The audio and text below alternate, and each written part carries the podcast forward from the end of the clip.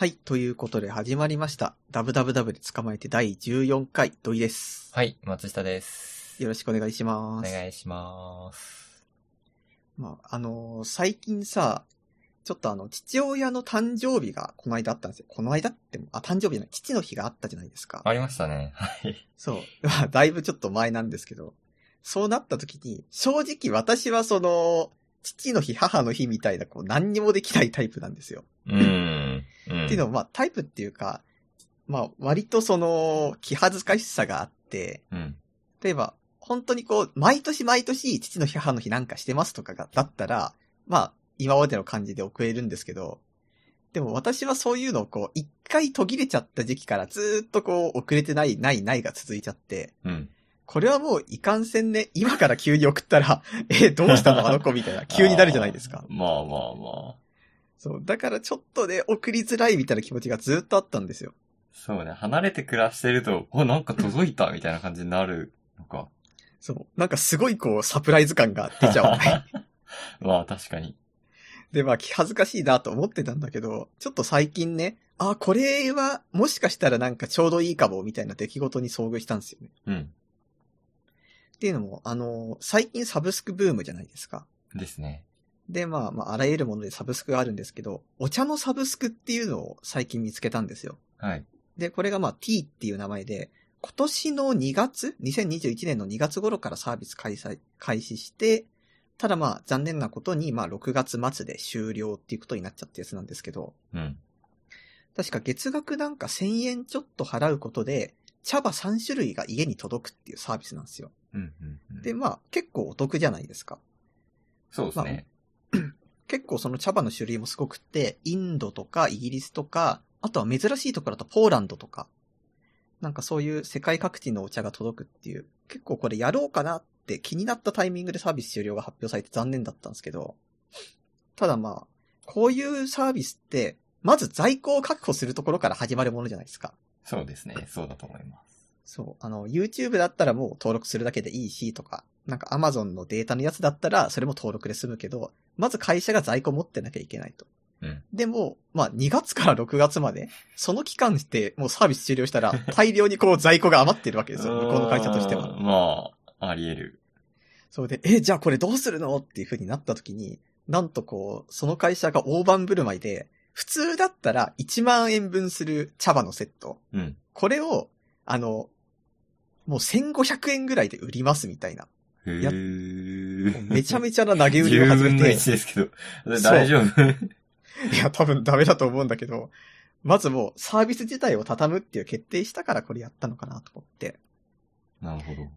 でも本当にあれ7、どのくらい ?7 カ国のお茶を、なんか3種類で包めて、で、あの、送りますみたいな感じ。違う。3種類のお茶を、なんかそれぞれの国ごとで、えーっと、なんか8種類、合計、なんか24種類みたいな感じで送る。それで1500円ですって来たから、あ、これはまず買おうと思って買って、うん。で、なおかつ、うちの両親が、あの、お茶とかがすごい好きな人なんで、はい。もしかしたらこれはもう、一番これベストだなと思って。まず、お茶、1万円のお茶がすごい安く手に入ったっていう、こう、自分に対するちょっとあの、言い訳じゃないけどがあるわけですよ。すね恥ずかしさないっすよっていうの。ははで、なおかつ、親に急に送っても、いや、いいのがあったからって言える。なおかつ、両親どっちもお茶飲む人だからって、なんか、どっちにも楽しんでもらえるっていうことで、まず、このね、あの、投げ売りのお茶を両親に送るところから、父の日、母の日、誕生日みたいなのをね、こう復活させていきたいなって最近思ってます。あ素晴らしい。親思い。親孝行したいときに親はなしって言いますしね。そうなんですよね。なんかやります？父の日、母の日とか。いやー、母はなんか 毎年欲しいものを見繕ってこれが欲しいって言ってくるんで、まあ、それをあげますと。なんかいいっすねまあない、うん、ない時は、なんか去年はそういうのがあんまなかったんで、キッチンバサミを、俺が欲しかったんで、キッチン、あの、うちのキッチンバサミがもうゴミみたいなキッチンバサミで、それが嫌だったんで、まあ、キッチンバサミをいい手にしてあげたりしますが、うん。まあ言われなかったら基本あげな、あげてないので、まあうん父からは何にも言われてないので、そう、何もあげませんでしたと。まあ、難しいですよね、開けるのって。難しいし、そう。私が基本的に、そう。なんか別に人からプレゼントね、そう。欲しいものは欲しい。欲しくないものは別に欲しくないっていうあれなんで。うーん。なんだろうな。そう、急に、これ欲しいですよ、どうぞって言われても、はーってなっちゃうタイプではあるのでそれを、そう、まあ両親がね、必ずしもそうじゃないっていうことは私も心得てるんですけど、うん。なんとなく買いにくいというか、そう。なんで、母親みたいに言ってくれると 助かる。これが欲しいならあげましょう。っていう感じで、助かりますね。実際それは、欲しいものあるかもしれないけど、まあ自分で買うんで、わざわざ俺に言ってくるってことはあんまないかな。なんか人からもらったものって私はすごい喜ぶんですよ。あ、はい嬉しいって。はいはい、はい。でもそうなった時に、例えばまあ何にしよっかな。まあパスケースを仮に人からもらったとするじゃないですか。うん。ってしたら私多分めちゃめちゃ大切にしすぎて、あの、あんま使えない気がするんですよね。前話したあの、特典と同じじゃないですか。あ、そうそうそう。もう猫可愛がりしちゃって。で、なんか結局それであれ、前何だったかな？なんか人からなんかお土産でキーホルダーかなんかもらった時があったんですよ。うん。で、まあ、すごい嬉しかったけど、でもキーホルダーって剥き出しで持ち歩くもんじゃん、基本的にああいうのは。あそうですね。だからなんか落としちゃったら嫌だなって思って、なんかカバンの中にしまっちゃって、なんか数ヶ月ぐらいずーっと綺麗なまんまそれが入ってるとかするとちょっとなんか申し訳ないことをした気になっちゃうんで。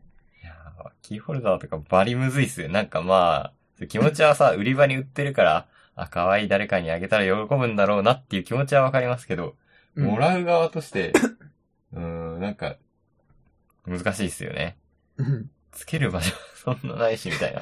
あ のだから、あの、キーホルダーごちゃごちゃの鍵が存在するわけですねって一時期思ってましたね。ああ、なるほどそ。う、あの、鍵よりキーホルダーがでかいみたいな。ありましたね、そあと、ういう。携帯にめっちゃつけるみたいなね。でも、あれは好きでつけてるんじゃないの？そうなのかな？ああしてやろうと思ってるわけですか？キーホルダーごちゃごちゃの携帯、愛してるぜ、俺の携帯みたいな。え、あれはなんか可愛らしいみたいなことでしょ？まあまあ、そうそうそうそう。あの、昔さ、あの、スマホを抱きかかえるタイプのキーホルダーみたいなのが一時期あったのわかります？えー、なんだ、あんま分かってない。なんかそういうのがあったりとかして、いや、絶対邪魔じゃんって思ってたんですけど。あ、スマホよりでかいスマホケースみたいな感じ？そうそうそう。ね。アップルの人たちは、もう身を削ってアップルを小さくしてるのに、これはって思うんでしょうね。でも小さくすることでできたスペースを有効活用できるわけだから。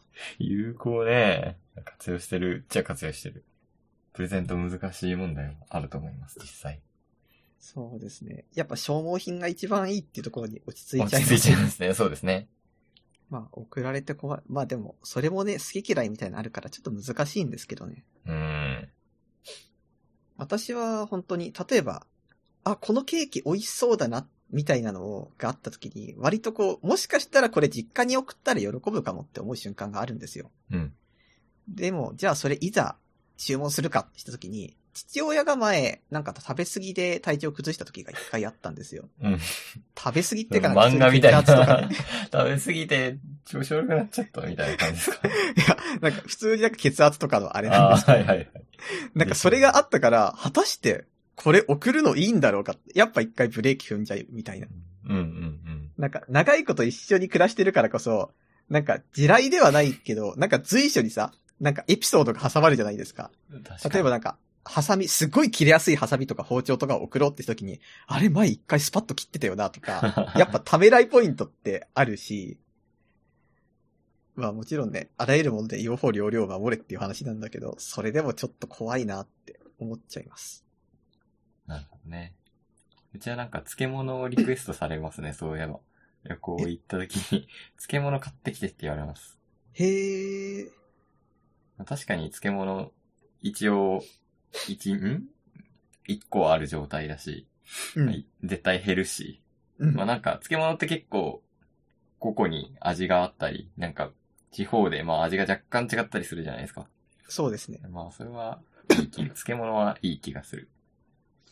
漏れたら大変だけど。ああ、まあね、そう。そういえばあの、Windows 11発表されたの見ました？ああ、見ました。そう。なんか、あれをこう、この間ちょっと友達とも話したんですけど、あの、デザインどうすか？あれ。あもう もうで、正直で、デザインしか変わってないなって思っているので、まあ、デザインなんて慣れるもんじゃないですか。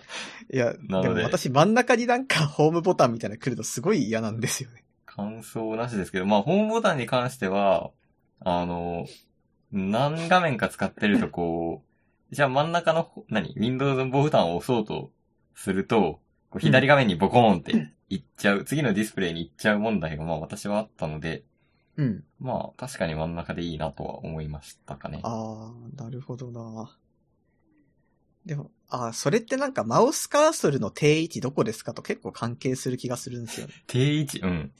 例えば私今画面、2画面でやって横並びでモニター使ってるんですよ。はい。横画面で。はいはいはい。でしたときに、まあ、マウスの定位置が右のモニターの、あの、中央寄り、ああ、はいはいはいはい。なんか 2, が2画面あるうちの右のモニターの左端みたいなところにいつもマウスを置いて、まあ、これがなんでかっていうと、そうすれば常にマウス、カーソルが真ん中に来るし、なおかつそのホームボタンが真下にあるから押しやすくて、スクロールどっちもしやすいみたいな。なるほど。これはまあ基本ツイッターやりすぎだからこんなことになってるんですけど。だからそうなってきたときに、やっぱり、あの、画面がい、あの、2画面あると逆、逆に私は真ん中不便になりますね。ああ、なるほどね。じゃあ3画面にしましょう。私3画面なんであ真ん中が美しいと思います。あの、3画面って使いこ、何を使うの？それは。あもう本当あんまあってもなくてもみたいなものを置いてたりしますよ。なるほど。まあ3以上は不便かなと思って3に留めてます。あったらあれだけかっこいいと私は思ってるんで。なんか理想は、なんかここの前、あの、テレビミーティングみたいなので、あの、結構大きい取引先の人と会話して結構自由な社風のうん。大きいが会社の人とミーティングをしたんですけど、その人もまあ家でやってて、で、なんか構図がなんか謎の構図で、えっ、と、まず立ってるんですよ、その人。スタンディングデスクで立ってて、で、うんカメラがなんか右上にあ見下ろすような形でカメラがあって、あ監視カメラ的なこと。あ、そうそうそうそうそう。で、モニターも映ってるし、その奥にプロジェクターがあったりして、お、これめっちゃかっけえと思ったんですけど、まあそういうの理想ですね、結構。その人何やってるのそれ？わからん。映画でも見て、ツイッター見てるのかもしれないです、プロジェクターで。あ、でも全然それでいいから、うん、ああ、ありと思いました。へえ。それすごいな。スタンディングデスクってあれ実際どうなんですかね？あ、わし使ってるんですけど、いいですよ。へえ。今は座ってますけど。うん。まあ、8時間座りっぱなしはきついっていうやつからのスタンディングですかね。あとあの、Windows 11、僕が一番気になる機能として、あの、Android アプリが動くっていうのがあるじゃないですか。あはいはいはい。私はあれを結構期待してて、うん。なんてかっていうと、まあ、アプリを今、いくつかやってるんですよ。でも、そうなってきた中で、スマートフォンでやるには、常にパソコンとスマートフォンチラチラ見るの嫌なんで、まあ、あのーアプリ側からエミュレーター使っていいですよって言われたやつだけエビュレーターでやるみたいなことをずっとしてるんですけど、うんなんかそういうのをやってると、もう、もう全部対応してくれないかなって気持ちにすごいなるんですよ。はい。で、そうなった時に、その Windows でちゃんとアプリがね、あの、動くようにしますよって向こう側からうん。公式で用意してもらえると、こっちとしてはね、あの、ビクビクせずに全部パソコンでやれるようになるんで、すごい助かります。確かに。そう。一番まあ、マシだなと思ったのが、Android アプリ対応の発表ですかね。なんかもう本当あとはご誤差な気がしている。あ変わりましたっけ？みたいな。で、デザインっすよね？みたいな感じがしていて、なんだかなっていう感じです。なんか正直こう、あらゆる技術が、なんていうかずーっと発展していくともうそろそろ終点でしょっていう気持ちに私はなってしまう。あ、そう、な気がするんですしてきちゃったんだな、感。正直そのハードディスクでなんか1テラとか出てたりした、した時に、あ、すげえなって、あそこで一回終わったと思ったんですけど、うん。その後まあ SSD が出たわけじゃないですか。うん。でまあ、今度こそ、もう SSD でも何テラとかが安くなったらもう本当に終点だと私は思ってるんですよ。そういう記録系媒体に関しては。だからなんかそういう感じでもう、もう想像のい息をこう出る何かしらのこう、革新的なのって出るのかなってちょっと謎です。いやなんかすごい出て欲しくて、なんだろう、これまで1年に1回ぐらい、うわ、これすげえっていう技術的なやつってありませんでした？あー、まあ、まあ、おってなるのはありますよ。そう。いや、うーん、そう、ちょっとかなり前になっちゃうんですけど、イングレスで出たけど、うわーってなりましたし、うん。なんだろうな、最近だと、あの、リアルタイムレーシングだっけ？えっ、と、レイトレーシングか。あの、あー水とかの反射を、あの、演算しちゃおうっていうのも、おうってなりましたけど、ここ1年ないなっていう、なんか欲しいなっていうそうだね。それはやっぱりコロナで、うーん、ちょっと停滞したんじゃないのっていう気分はある。はい、それは開発自体がっていうこと？開発というか、うーん、なんか促進されてってないんじゃないのかなっていう。何偉そうに言ってるんだっていう感じですけど。な、なんか出てきてほしいっていう気持ち。正直なんか発表するタイミングを待ってるものってたくさんある気がするんですよね、やっぱり。あるかなあってほしいな。それこそさ、あの、これはイノベーションで絶対に今後流行るって思ったのが、なんか先取りしすぎて潰れるみたいなのってすごい悲しくなる時ありません？あはいはいはい。私はそれがあの、すげえ古い話になっちゃうんだけど、世界カメラなんですよ。ありましたね。もうあれってさ、多分私たちが想像する未来そのままだったじゃないですか。うん。だから、正直なところもう、あれからもう10年以上経ってるのかな？ってなると、もう世界カメラの後追いがそろそろ1個ぐらいさ、今の時代に出てきてよって思うのに全然そんなことにならない。そうだな なんならもう一回世界カメラやってくれてもいいんだよな。うんそれは思う。池袋のマクドナルドでマクドナルドって俺やった気がするなみたいな。そういうやつ。楽しみにしてるぜ、俺は、未来を。そう、なんかスマートグラフスとかも、すごい流行りそうな気配だけ見せたじゃないですか。あれとか。流行んなかったね。うん。なんか、そう、素晴らしい。うわっていう、VR、一番最初の VR とか、うわってなるやつ。ね。そういうのをもと、まあ、ちょっと Windows に求めることではないけど、そうね、OS はもうほんなんか Apple の MacOS もまあ、そう思ってて、なんか、ちょいちょい新機能はあるんですけど、これ一回、おーすごいってなったらもう使わんだろうみたいな、やつばっかりなんですよね。ああ、まあ、そういうのって結構多いっすよね。そう。まあサイドか、まあ、iPad を画面にできる機能とかも何回か使いましたけど、うん実用性と言われたら、はぁってなるんで、ああ、そう。あの、使わなくなったりしたので、ちょっと OS に関しては、ね、もうないのかな？あの、ピクセル 4a に変えたっていう話をしましたけど、はい。まだ、こう、てか本当に初日にジェスチャーを切ってから、未だにもう一回ジェスチャーしたいって思うことないです。そう、そういう感じ、そういう感じ。難しいのかもな。まあ、使いやすい、バグが少ないものにしてくれ。っていう。いや、MacOS とかも未だにファインダーにバグあったりするんで、ファインダーってあの、フォルダーをいじるやつに。うん。コピーが終わってないように見えて終わってるみたいな、うん。細かいバグが残ってたりするんで、まあ、最悪なんですよ。使うのやめたんですけど。あの、そうですね。OS としては、もうそれぐらいしかねえのかなっていう、成熟しきったなっていう感じはある気がするな。正直、はいあの、そうなってきた時にさ、じゃあ、例えば OS が終わって、じゃあアプリはどうかみたいな話になっても、うん。正直もう誰かしらが何か作ってるわけじゃないですか。うん。これはまあアプリに限らずまあ漫画でも小説でもドラマでも言えることなんですけど、もうパターンはこうある程度もう出てしまった気がしてて、新しいパターンを求めている。だからなんかこう、お互いのこの真摯さで、まあ、こういうのってあるけど、実際めちゃくちゃ面白いよね、みたいなところに OK を出していかないと、もうそろそろ先がないですよ。確うーん。ちょっと新しいもの。あ、それで言うと、あの、まあ、アプリの時代はまあ、ちょっと、ちょっとずつこう、陰、陰ってはないけど、まあ、次に来ていて、ブラウザの進化はちょっと目を見張るものがあるかなへえ。あの、今使っってるこのクリーンフィードとかもそうじゃないですか。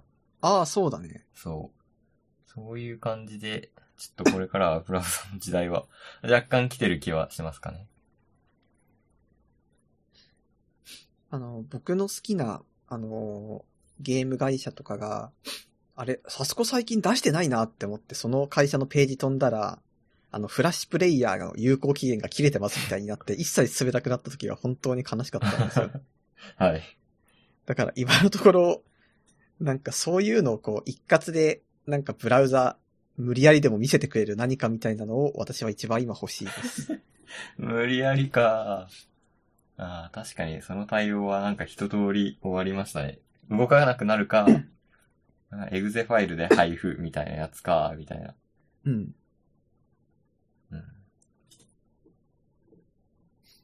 そういえばあの、まあ、ちょっと話がずれるんですけど、はい。今あの、スチームセールやってるじゃないですやってか。ますね。サマーセール。そう。あの、今回も私はめちゃくちゃ悩んでます。果たして何を買うべきかなん買いました？買う？えーっとね、まだ買ってなくて、一応あの、カートに入ってるものがいくつかあるんですけど、はい。えーっとね、ちょっとカートを出していきたいな。あ、あ、カートのあれが消えてる。消えてるからちょっと。まあ先に私の、あの、おすすめゲームからちょっと話をしていきたいんですけど、あ、ぜひ。まずまあ、僕は二つ今のセール期間でおすすめしたいのがあって、はい。一つが、えー、これはクリプト・オブ・ザ・ネクロダンサーっていうやつで、うん。まあ、これはまあ、音ゲーと、なんか RPG みたいな要素がセットになってて、なんか、ドゥッ、ドゥッ、ドゥッ、ドゥッみたいなビートが刻まれてたら、それと同じように方向キーを押すと、なんかあの、ボーナス得点がつきつつ、敵を攻撃できるみたいな。はい。で、そうやってはい敵を攻撃して得たコインで、またあの、武器を買って、みあの、敵と戦っていくみたいな感じなんですけど、マジでこう、音を聞いて戦うゲームだっていうところがすごい面白くって。敵がね、あの、リズムに合わせて歩いてきて襲ってくるんですよ。だからこっちも、その敵と同じリズムで、あの、動いて敵の背後に回り込んだりして倒すとか、なんかそういう、なんかちょっと一手間あるけど単純さを求めたいみたいな、そういう時にやりたいゲームなんで、割と楽しい、無心になれます。なるほど。と、もう一個が、これが僕の一押し、ポリブリッジっていうゲームです。はい。これがね、あの、車が、あの、崖の片方にいて、もう片方の崖に車を渡すために橋を建てるって、まあ、それだけのゲームなんですけど、うん。まあ、言ってしまうと、まあ、本当にもう単純です。橋を架けたら終わりなんだけど、ただ、あの、橋が壊れていないかと、予算通りに作れているかっていう、こう、二つの、まあ、できればの目標が設定されてるわけ。うん、うん、うん。で、まあ、これをね、まあ、無視してもステージクリアなんだけど、ただまあ、できることなら目標ってクリアしたいじゃないですか。そうですね。ってなってくると、まず一回橋を作る。で、橋を作ってから、まあ予算オーバーしてたら、この橋からは、まあこの柱いらないっしょ、みたいなのを 抜くわけですよ削ってい。くんですね。そう。で、まあ耐久値ほんと99%までは耐えてくれるんで、100なったら崩れちゃうんですけど。うん。だからそのもう99までは、まあ大丈夫でしょうみたいなギリの柱をどんどん抜いていくっていうところに、なんていうかその不要なものをこう、一つ一つ切っていくみたいな。切って、落とすやつか。そう、整えていく、なんか盆栽的な良さがあるなって思うんはい、ですよ。はい、はい。なんかそういうこう、まず、こう、完成してるっていうか、そこに植わってることは、が第一段階で、そっから先はなんかあなたのセンスでいいものにしていってくださいね、みたいな。うん、うん、うん。で、なんか、こういうのってなかなかないと思うんですよね。やっぱり完成させることがあらゆるもので第一目標に置かれてるからって。はい、はい、はい、はい。だからまあ、完成させてから頭を悩ませるっていう、なんか、一つ一つ丁寧に向き合っていきましょうみたいなゲームシステムが割とお気に入りなんで、ぜひあっていう。今あの、90%オフで100円で買えるので。安っ。了解。買ってみようかな、じゃあ。ちょっと私もおすすめ2つかな。えーと、まあ、無限に言うことになるんですけど、まあ、デスストが60%オフなんで、まあ、ぜひっていうのと、これはまあ、普通に超有名なんで、説明不要かな。まあ、歩くことが楽しい。ただただこう、うん、景色を楽しみながら道を配達する。その中に発生するサムの気持ちみたいなやつが良いかな。ので、ぜひっていうのと、うん。あと、ちょっと違う、私はスイッチ版でやったんですけど、えっと、桜姫が30%オフになってるので、これ普通に、まあ、あと、プレイ完了でクリアしたんですけど、ううんん、今でも面白かったなやってよかったなって思うゲームなので、へー。良い。なんか職人、職人真面目に向き合う気持ちになれる。え、じゃあやろっかな。なんかね、木とかで梅ぼ、梅をこうポンポンポンって取って、で、うん。こう、加工して梅干しにして、それをまあ食ったりするんですけど、うん。梅干し食べたいな、とか、なったりするっていう。プレイも結構快感はあって、おすすめですね。これは普通に面白かったです。うん。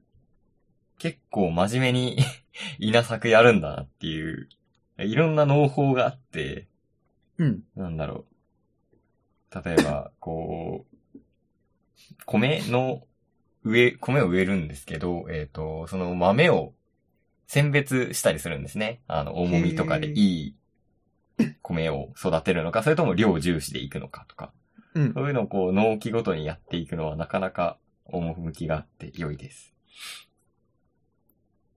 で、この2本かな。でもあんまり私はゲームを買い、積みゲー、積みゲーしないようにしてます。あんまり買っとこうっていうのをやめようって思ってます。なぜなら、プレイしたくなるときに、プレイするときに買えばいいからっていう。いや、でもやっぱりこう値引きってこう魅力だと思うんですよ あね。魅力ではある、そう。まあ、つそう、なんかあんまりね、騙されないで、次もセールあるっしょっていう気持ちと、あと、結局高くつくっていう気持ちを大事にしていきたい。あ、私が今買いたいなと思ってるのが2つちょっと思い出したんで言いたいんですけど、はい。1個があの、塊魂リロールっていうやつ。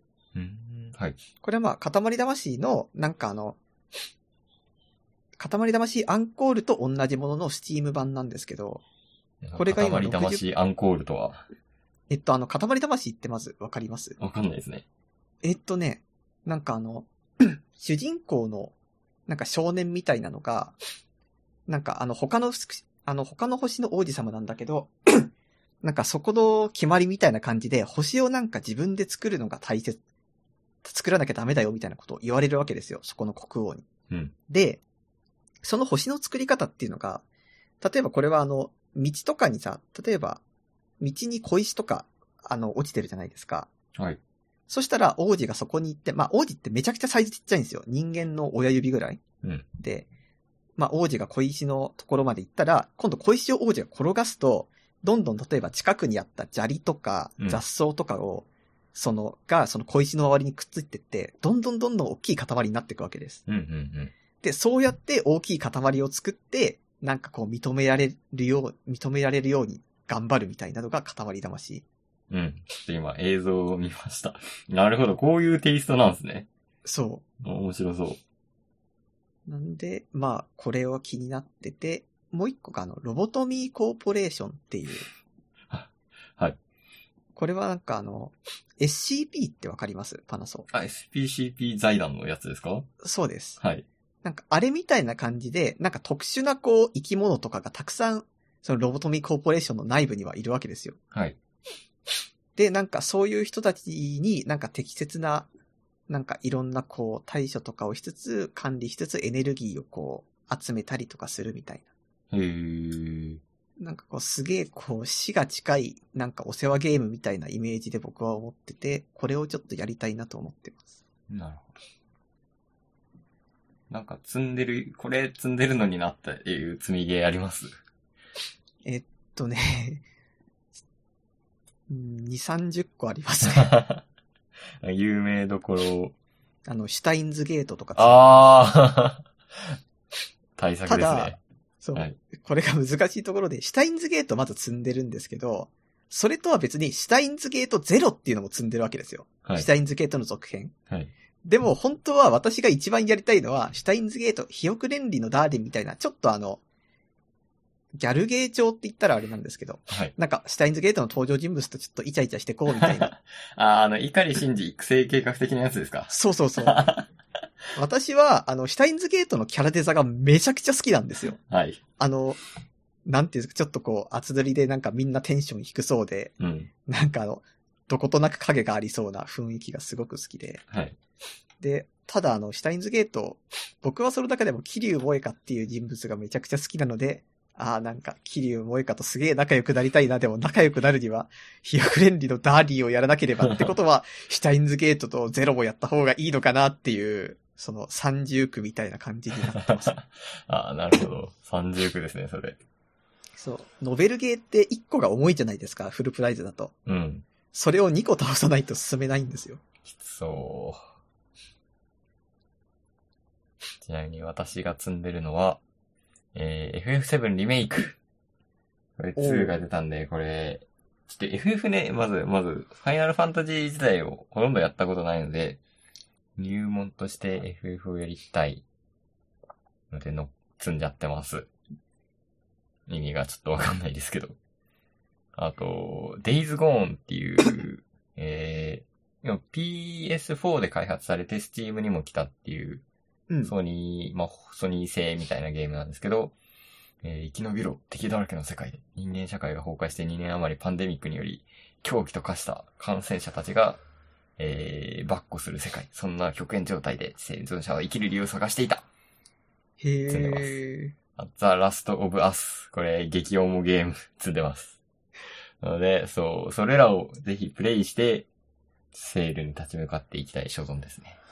あー、デイズゴーンとラストオブアースは実際やりたいっすそう、似たよ。ようなもんなんで、どっちも重いんすよね。う んどっちがいいんだろう。デイズゴーンをやりかけてるので、そっちかなと思ってます。あと GTA5。今更何言ってるんだっていう感じなんですけど、やりたいですね。一応持ってるんですが、やってないっていう。GTA ってなんか、いつ見ても誰かしらがやってるイメージがありますよね。あー、細々とね、オンラインとか人がいたりしますよね。多分、ゲームのボリューム的にも超多いので、ね、ハマった、ハマったら、進めていきたい。そういえば全然関係ない話が一個あって、はい。あの、ついに私の自治体からも、あの、ワクチン接種のお便りが来たんですよ。うわ、すごい早い気がする。もう私来てない。多分23区だからっていうのがあると思うんですけど。うん。で、なんかそのワクチン接種のハガキを見てたら、あれってまあ、どこどこの委員で受けるみたいなのも、なんか選べるっぽいんですよね。はい。どこが対象でみたいな。うん。で、それを知ったら、もうその日からずーっともう、その病院の名前と、注射痛くないみたいな感じで検索して、なんかどこが果たして腕がいいんだいやいや、同じだろう。いや、痛い人いません？注射。すごい痛い列とかあるじゃないですか。学校で予防接種受けた同じかも。採血とか上手い下手ありますけど、注射もあると思う。にしても同じですよ。大体同じ。へえ、いやー、痛い気がする。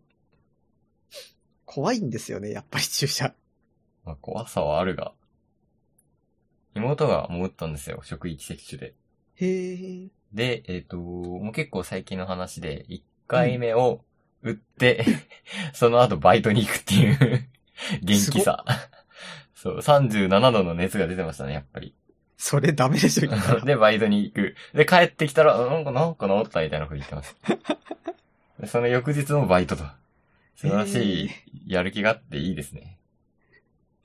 なんかそれは超人ですよ。そう、いや、素晴らしいと思う。へこたれないで生きてほしいね。会社からは、そう、あの、なんか普通に使える有給休暇と、あと、なんか、インフルエンザとか、ちょっと大変な熱が出てた時の積み立て休暇っていうのがあって、基本的に積み立て休暇ってなんかすごい大ごとじゃないと取れないんですけど、ワクチンの後遺症だったら、積み立て休暇を使っていいよっていう案内が出たので、私はもう積み立て休暇を使う気満々でいますね。若いし出るだろうみたいな感じで。みんなずる休みしません まあまあまあ。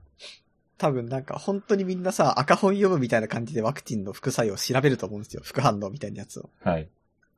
あ熱出るので OK みたいな。うんうん。ね。そう。まあ熱出るだろうみたいな。腕もちょっと重いだろうみたいな。熱やっぱ出ましたわみたいなシミュレーションが頭の中にありますね。でも積み立て休暇制度めちゃくちゃいいですね、それ。うーん、でもまあ、普段そうですね。あの、普段の有給を、まあ気軽に使えるというか、大変な熱の時はちゃんと積み立て休暇があるからっていう安心感はまあある。あるから使うという感じですかね。大事。なんで妹はマジですごいと思っている。あ、そういえばあの、ちょっと関係ない話もう一個。これはあの、普通に宣伝みたいな話になってしまって申し訳ないんですけど、はい。今あの、アマゾンプライムが割とあの、面白そうな映画をいくつかね、ほあの、出してて、う。宣伝、宣伝じゃないですよ。大丈夫ですよ。大丈夫ですか？あの、土井さんが作ってたら宣伝になるんですけど。もうぜひ見てほしいっていうやつが二つありまして、はい。まあ、一個が、これがあのーまず、エクストリームジョブっていうやつが、これがめちゃめちゃおすすめで、はい。これがまあ何かっていうと、もう全然ダメダメな麻薬捜査官のチームが、うんこう一発逆転しないと俺たちの首が飛ぶかもみたいな感じになって、こうマフィアの、あの、事務所の真ん前に、こう、あの、張り込み用の唐揚げ屋さんをオープンするんですよ。チキン屋を。うん。そうすると、なんか、そのチームの中にめちゃめちゃ料理がうまいやつがいて、で、なんかそいつがうちの秘伝のタレを使いましょうって唐揚げを作ったら、違う、チキンだ。チキンを作ったらそれが大流行りしちゃって、うん。もう俺たち唐揚げ屋でよくないかみたいな気持ちになりつつ、うんなんか一生懸命張り込みを頑張るっていう、もう激面白い映画です。なんかそこだけ聞いたらめちゃめちゃギャグ映画なのかなっていうあ、ギャグですよ。あ、ギャグなんだ。評価めっちゃ高いですね。4.5で700件ついてて。そう。これはあの、ギャグ、ギャグアクションムービーみたいな感じですね。へー、1時間51分。そう。これはめちゃめちゃおすすめです。へー。韓国映画なんですか？そうそう。へー。面白そあとあの、もう一個、えーっと、おすすめのがあって、と、これがね、あの、世界で一番ゴッホを描いた男っていうやつ。うん。で、これはなんかあの、中国のドキュメンタリー映画なんですけど、う。はい。あの、よく、よくって言っても私もよく知らないんですけど、海外の美術館とかって、で、ゴッホね、飾られてると、うんなんかそこの美術館に面した通りとかで、なんか土産物屋で絵とかを売ってるんですよ。うん。ゴッホの贋作みたいなやつを。はいはいはいはいはい。で、なんかそういう贋作とかを売ってるんだけど、なんかその絵って、あの中国の方とかで、その贋作職人がたくさんいる村みたいのがある、あるらしいんですよ。うん。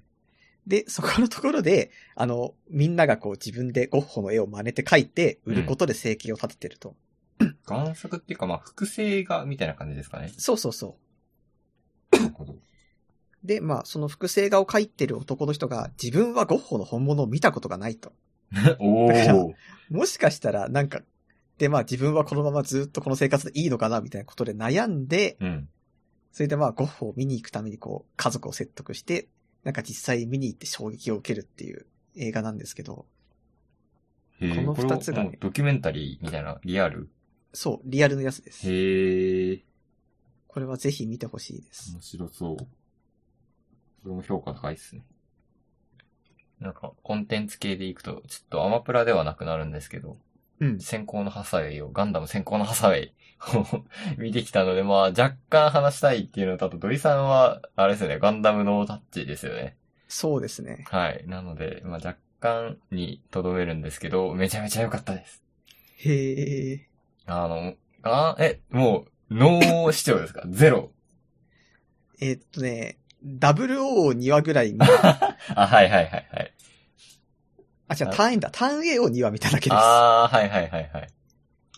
はーん、えっ、と、なんかガンダムって、えっと、結構二つに分かれていて、はい。まあ分け方もいろいろあると思うんですけど、基本的には、えーガンダム原作者の富野義行先生が書いたガンダムと、うんまあそうじゃないガンダムっていうのがあって、私は結構その富野義行監督が書いたガンダムが好きなんですけど、えっ、と、機動戦士ガンダム、あの一番最初の、殴ったねのやつ。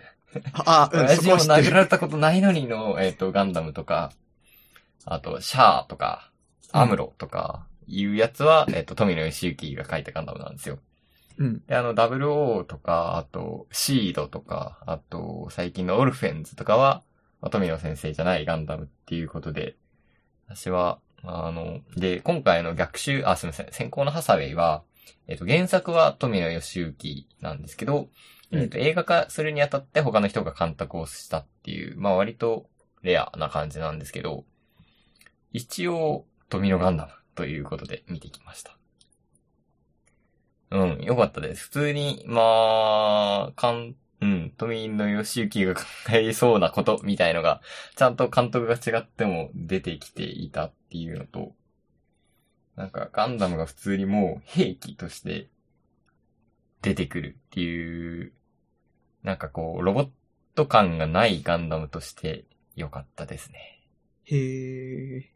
なんか何を言ってるんだかっていう感じになりそうですけど、あの非常におすすめだと思います。どうだろうな、そう、なんかやっぱ逆襲のシャアっていう富野義行原作富野義行監督の映画版に続く話みたいな感じにはなってるので、逆襲のシャアを見ると楽しいかもしれん。っていう感じですかね。で、あの、三部作なんですよ。またガンダム。なんで一部目がを今回やったんですけど、ちょっと 待ちきれずに小説版を全部読むっていうことをしまして、あの、本当に2部と3部目が楽しみですね。という感じです。浅い感想になりましたがい。やいやいや。ちなみに、はいえ、それは例えば私が、はい。ああ、だったらガンダムはじめとして先行のハサウェイ見るかっていうのはおすすめですか？あ、ありだと思います。なん、か、振り返っていける。えっ、と、まあ、ハサウェイっていう人が主人公なんですけど、ハサウェイがまあ成長して10、うん、20歳ぐらいなのかな？になった物語なんで、こう、うんあ、なんでこういうことになったんだろう？ハサウェイめっちゃこう、地球戦法連邦軍に反戦を求めるとか言ってるんで、なんでこう思ったんだろうっていうことを、うーん、まあ、初期から、えー初期、あの、一番最初の機動戦士ガンダム、逆襲のシャアって見ると、まあ、最近逆襲のシャアだけでいいかな。を見ると、あ、なるほど、人間辛いみたいな、社会辛いみたいなことになるので、たそれも全然ありだと思います。ハサウェイから入るっていうのは。うん。とにかく、なんかもう、憤ってるというか、あの、謎に、こう、連邦軍ぶっ飛ばすみたいな心意気があるんで、なんでだろうっていうのを考えたときに、逆襲のシャアに戻るっていうのは非常にいい見方だと思います。ああ、なるほど。はいじゃあ、ちょっと気にしておきます。はい。ぜひ気にしてみてください。小説版もかなり良かったです。なんか、そう、小説のガンダムってあんまり図書館と、私あんま本を買わないっていう謎のあれがあるんですけど、えっ、と、図書館とかになくて、読んでなくて、なんか、中学の図書室にゼータガンダム小説版があったから、まあ、ちょっと途中ぐらいまで読んだみたいな感じだったんですけど、なんか改めて富野義行原作の方を全部、えー読み、読もうかなと思ったりしましたね。面白かったです。わかりました。はい。ちょっと、なんか温度感がここだけ強くなってしまった。いやいや、まあまあ、温度感強い話があるのはめちゃいいことだと思いまはいす。。こんな感じかな映画、なんか楽しみなのはやっぱ、あの、竜とそばかすの姫かなああ。私は、まあ、ポンポさんですね。やっぱりまだ見れてないんですけど。はい。ポンポさんと、あとは、あれなんかもう一個、なんかすごい気になるのがあったんだけど、忘れてしまった。なんだろう、フェイトいや、フフェイトえ、フェイトって今映画やって、やってないんじゃないかなあれやってないんだっけ？あれやってたっけ？なんか、あれが、ビラがあった気がするな。竜とそばかすの姫面白いのかな？なんかあの、もうその、面白いから見るとかじゃない域に行ってる気がするんですよね。そう、細田守だから見るんですけど、まあ、できれば面白くあってほしい。あの、すごいこう迷ってることで、はい果たしてその細田守だから見るっていうのは、はいなんか細田守の作品が合ってるから見るとは違う域になってる気がするんですよ。ちょっあのとね、僕の中で初期からね、だいぶ変わってるっていうのはある。うん多分なんかまあ家族の話ではあるんだろうなとは思うんですけど、家族だったりそのコミュニティの話みたいな。そうね。いや、でもコミュニティが、そう、家族じゃないっぽくないですか、今回。そうだね。うん。そ、それにかなり期待をしている。あの、なるほど。家族、うん、あんまあれなんですけど、えー、そうだなでも化け物子も家族じゃなかったけど、つまらなかったかな。いや私別に化け物の子はなんか普通に楽しく見れましたけどあ、、それは何より。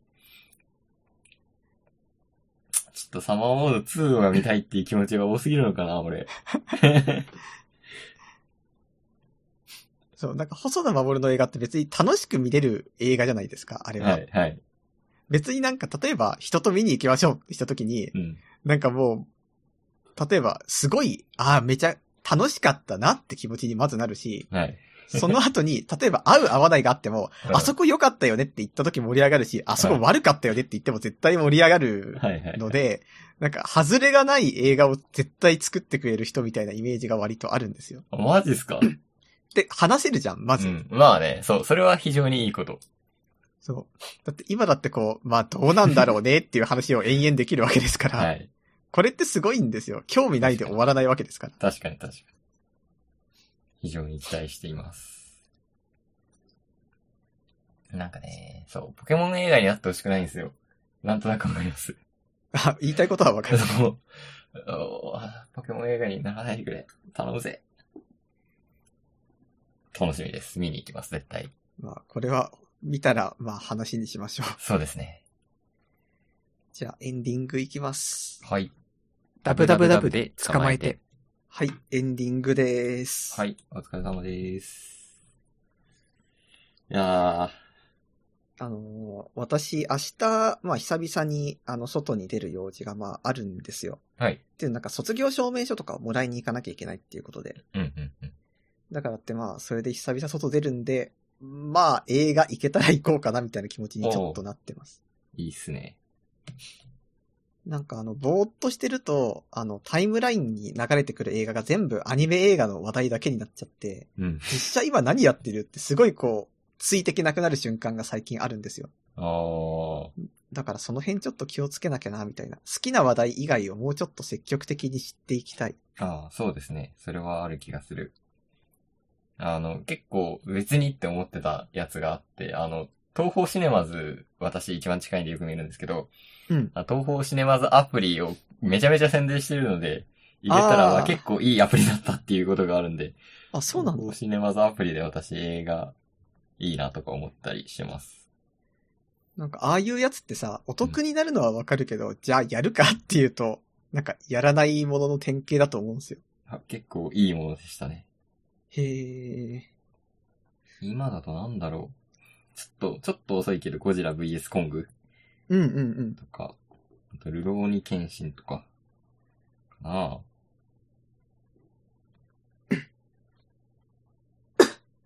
ゴジラ VS コングは割と見たい気持ちがあるそう。あります。俺も割と見たいなと思いつつっていう感じです。そう。なんかあの、こう、ゴジラとコングって時にコングパワー負けしないみたいなことをやっぱ思いません？あの並びだと。いつ見て思う、も。思う、思う。だってゴジラビーム出るぞ、みたいな。そうそうそう。